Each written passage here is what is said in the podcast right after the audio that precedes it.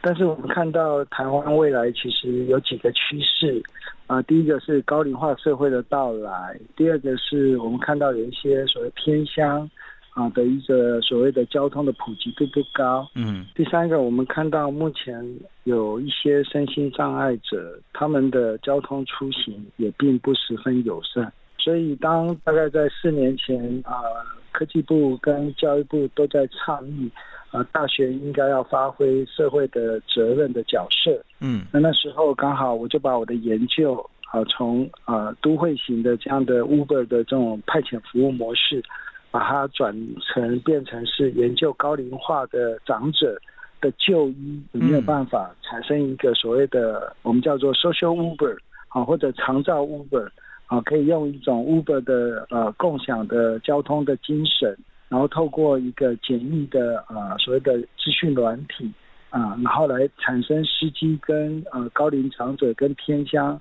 出行的媒合。嗯，那这个里面其实最大的啊，倒不是科技，啊，科技其实我觉得都是现成的，但是要回到高龄长者，他是一个不太会使用手机跟资讯科技的使用者，那他们往往是资讯的弱势，嗯，所以我如何透过一个非常简单的方式，让呃不是擅长用资讯的这样的一个使用者，也可以叫得到啊一个友善的，然后可以。到宅去接送就医的服务，这个是我们那时候提出这个所谓的高龄长照 Uber 的这样的一个概念。那后来经过两年的验证，那目前全台湾大概有七八个县市，啊，大概每一天大概有差不多两千台左右的车，嗯，啊，包含计程车，包含长照的专车，啊，还有偏乡的白牌车，啊，其实目前都可以在我们这个系统上面被调度。哇，好棒哦！是是是，我觉得很棒的一点就在于说，老师你透过这样的一个模式，其实解决了很多的需要啊，包括了长者他们要接送，就是呃交通上的需求，还有就是解决了计程车司机本身在工作上面，他们怎么样能够没有太多的闲置时间。你等于透过一个媒合的一个平台，让是呃多方的需求都达到满足哈。但是我们等下回来，我们要继续请教今天的来宾侯胜宗教授哈，是当初为什么会突然想到这样的一个模式的？我相信一定是有一个起源的。我们现在听一首歌曲啊，就是跟我们的问讲朋友很有关系的啊，就是《嘿嘿 Taxi》，来自欧阳菲菲。幸福联合国，欢迎大家回来，我是主持人何荣，大家早安。今天我们连线的是侯胜宗教授，他是台湾计程车学院协会的理事长，本身是一位社会企业家。呃，侯老师，您可不可以告诉我们一下？因为当初会选择来呃投入这个协助计程车司机提升他们的工作价值，透过您刚才所说的模式，主要是因为听说跟您在三十五岁的创业失败这段经历有关，怎么一回事呢？嗯，是的。大概在二十年前，刚好那时候我大概三十四五岁，是那我创业在大康的那一波，那创业失败，那赔了很多钱，那甚至连家庭啊也产生很多很多的这个所谓的关系上的破碎。嗯，那我就发现说啊，我如果要重新站立，那我要找一件事情做。那那时候我刚好就想说，哎，我就回到学校去读个博士，然后想要去研究到底。失败这件事情为什么会造成的？那时候是大康嘛，所以是科技创业，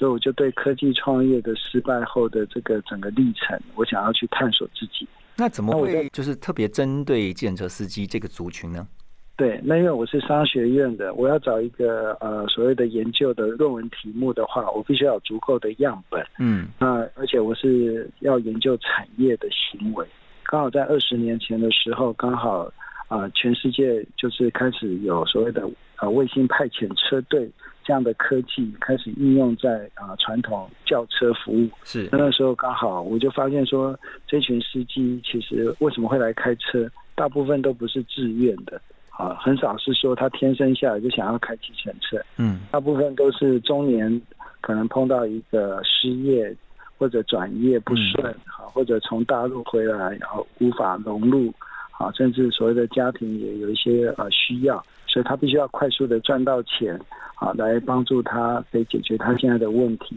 嗯，所以他又不太喜欢跟别人互动，因为二十年前的计程车其实啊，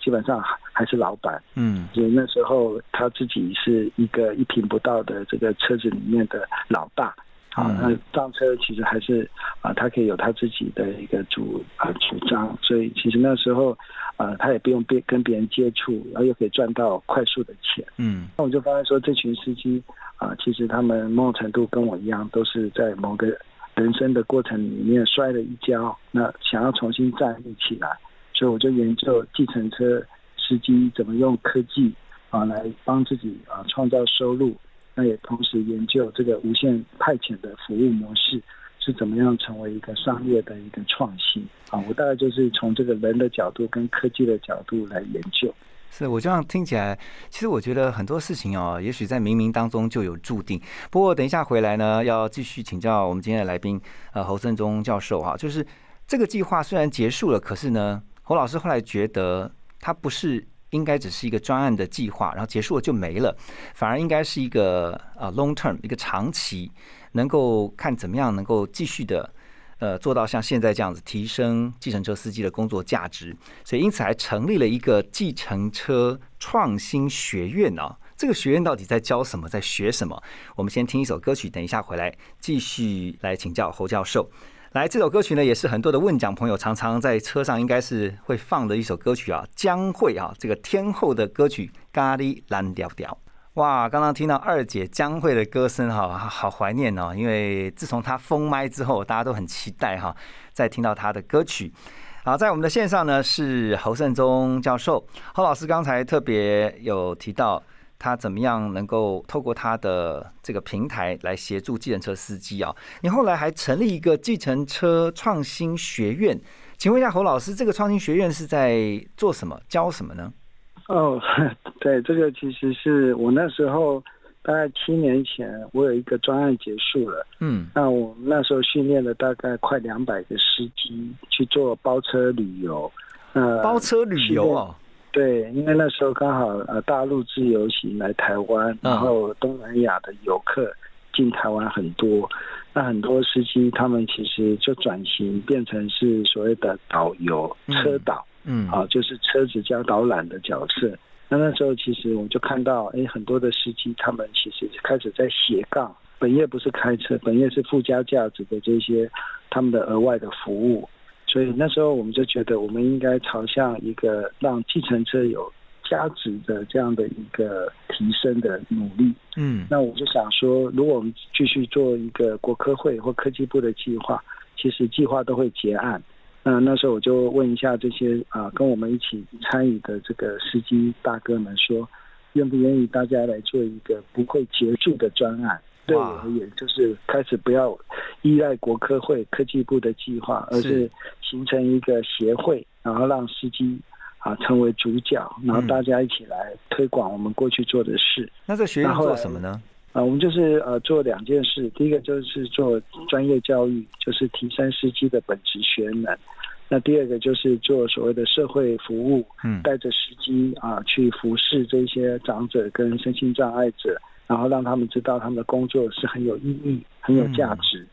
那后来这样的模式其实就开始倡议变成是一个认证。我们希望司机是要有一个差异化的。啊，可以有一个专门的认证的系统来帮助司机，嗯，让他提升他的价值。那目前其实呃，Uber 的司机也都加入我们的认证，所以现在全台湾的 Uber 的多元化计程车司机都必须要通过我们的线上的数位学习的课程，嗯，他才能开通他的 APP。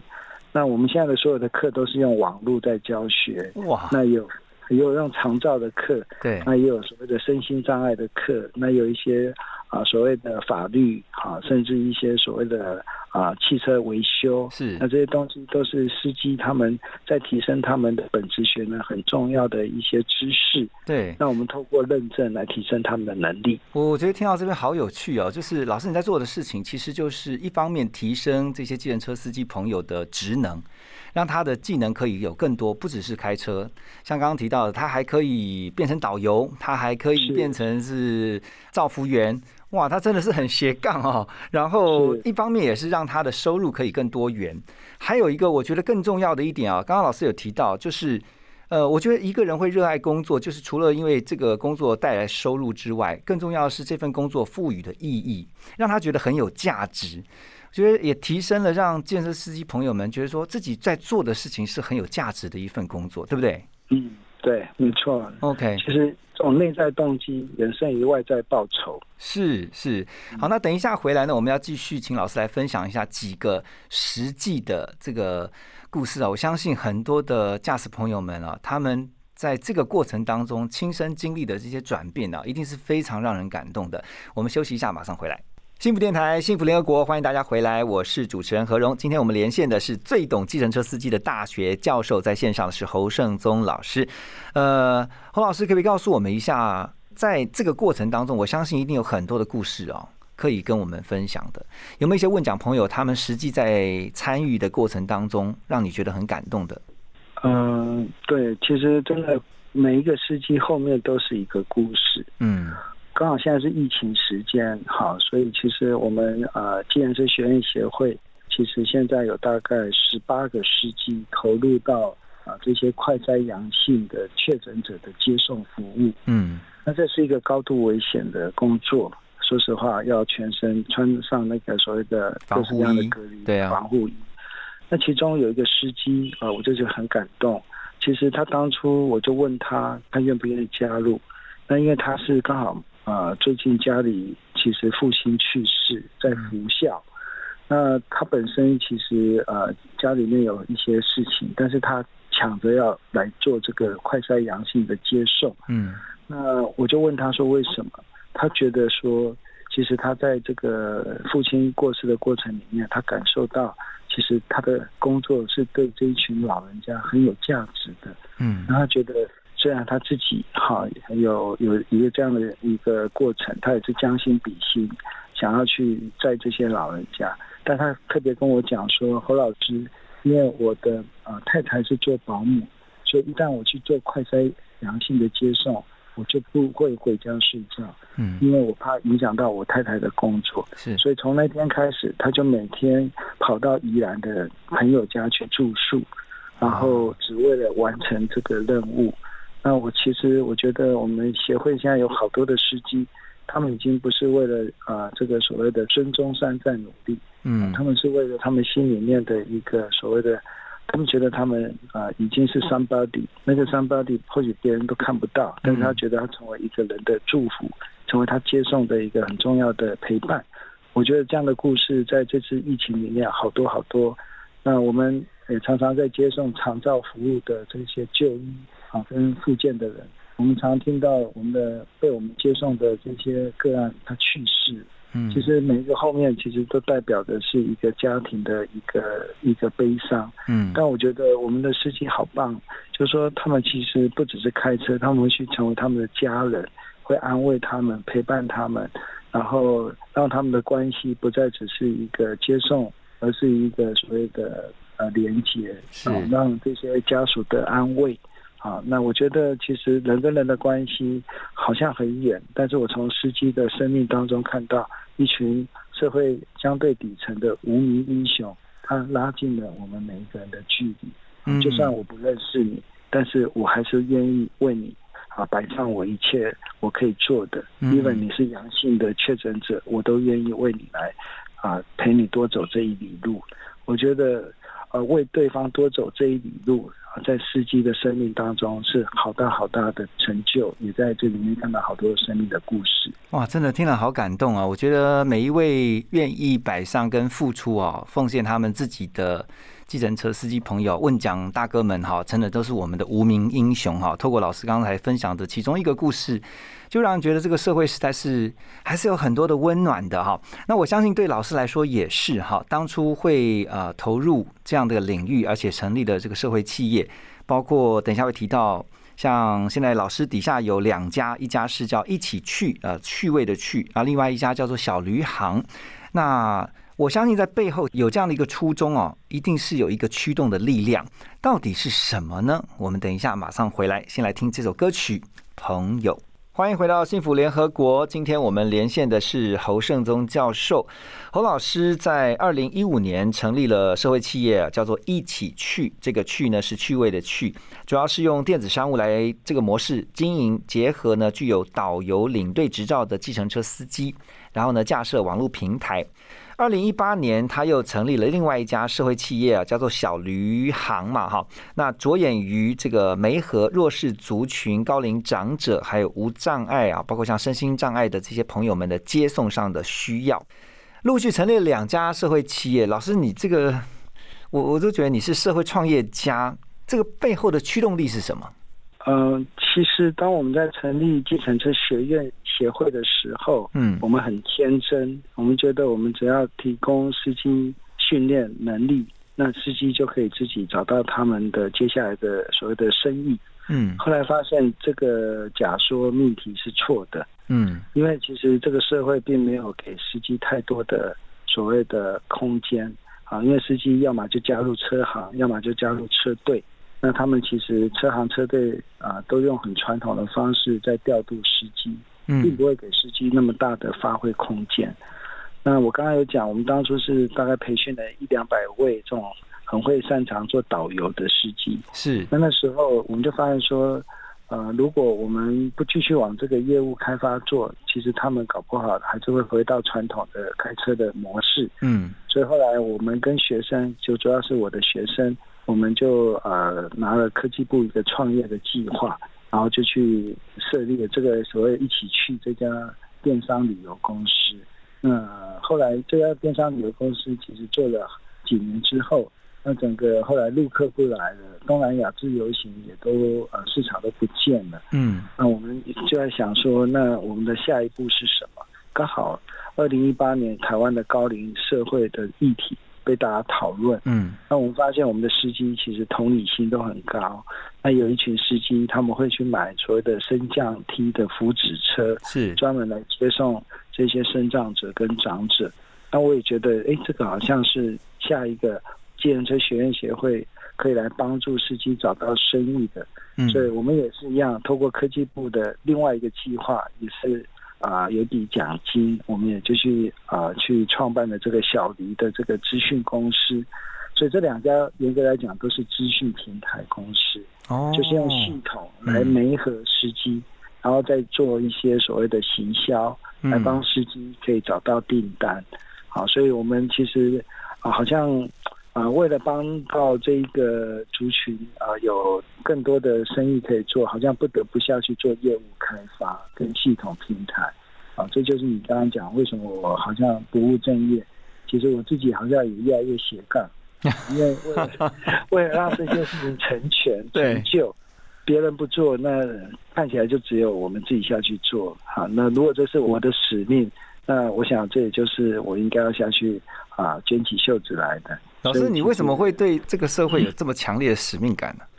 呃，其实这应该跟我的信仰有关啦，因为我在三十五岁那时候其实失败，其实后来可以站立的起来，其实是因为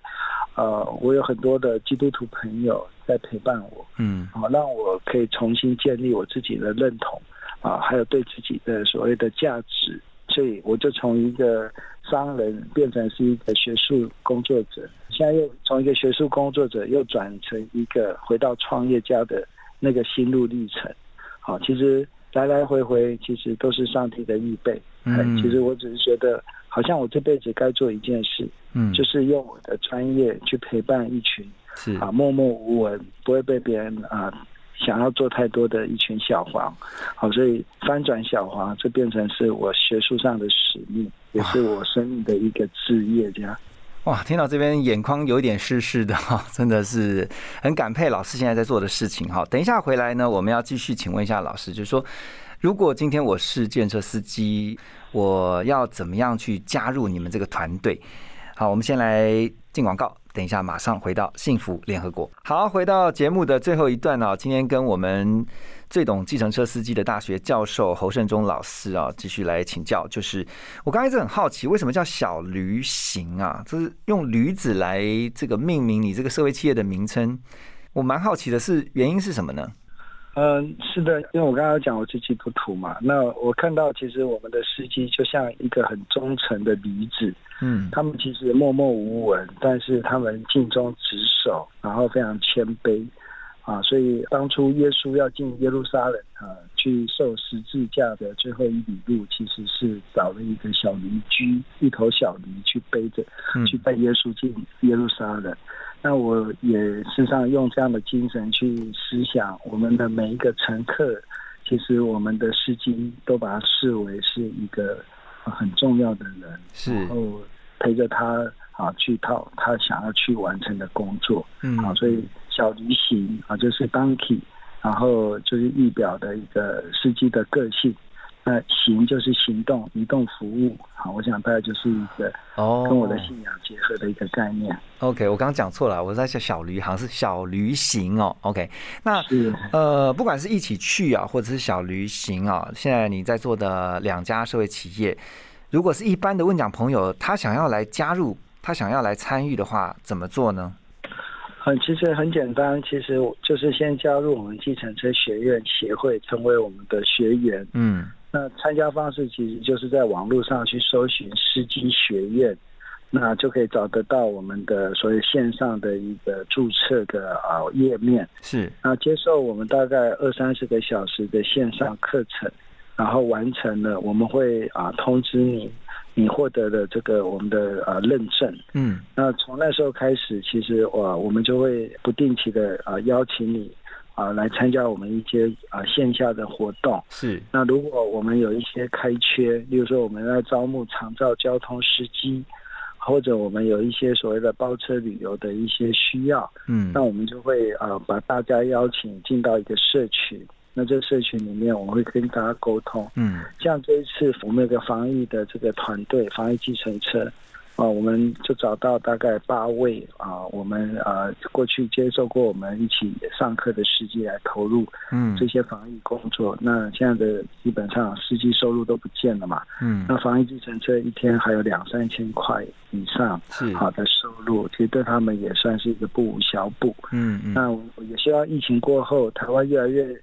呃，社会越来越老，然后很多的高龄长者的接送服务啊、都需要。那我们现在在双北台中、高雄，我们有四个城市啊，都有聘全职司机。嗯啊，我们也很欢迎各位可以加入我们，成为我们的全职的长道交通司机。了解那就算不能成为全职，我们还有很多兼职的啊外围的工作，也是很希望跟大家一起来共同的倡议。了解，所以老师，那个最后我想请问一下，你们的比如说得到认证，或者会有一个什么类似像一个呃贴纸啊，或者是什么会贴在车上什么的吗？对对对，会有一个证书，那会有一个一个 logo，像 Uber 他们就会给他一个 logo，对啊，我们也是对。哦，OK，所以以后就会有一个辨识度，对不对？我一坐上小黄，我就看到啊，你是计程车学院这个结业的，包括像旅游也可以聊啊，长照也可以聊啦，对不对？是是是。哇，今天真的是非常的丰富啊！我也特别的谢谢侯老师。那利用这样的时间分享了你现在在做的社会企业的事情，